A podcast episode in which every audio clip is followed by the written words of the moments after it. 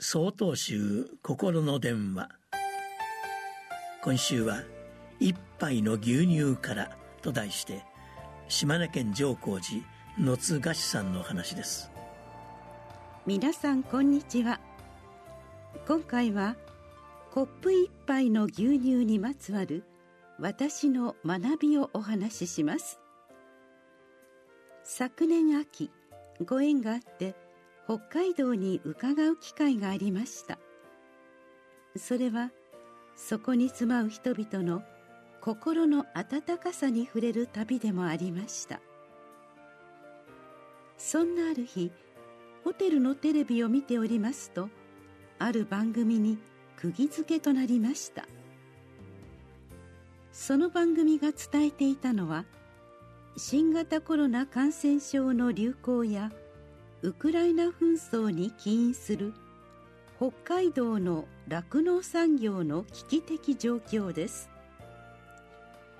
例えば乳牛のオスの子牛価格。以前は10万円前後で取引されていました。それが今では500円でも買い手がない。それを知った時この事実に私はどう向き合えばいいのだろうと私の無力さを実感しました。重い宿題を抱える中ある農家さんから答えをいただきました。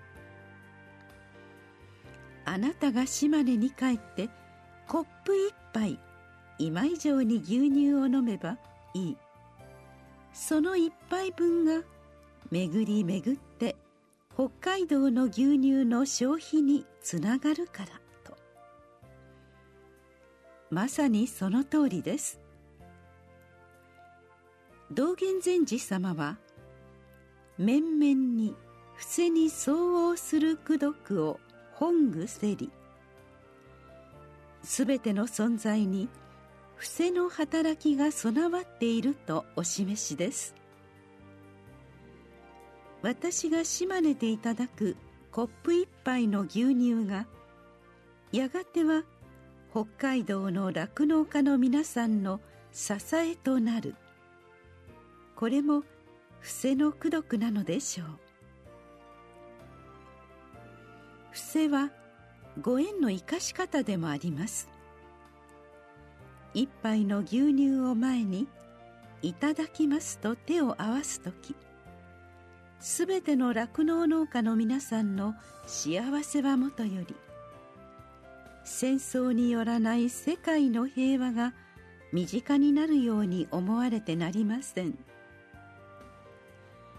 自分の行いが世界の幸せにつながる。それが一杯の牛乳から私が学んだことでした。4月4日よりお話が変わります。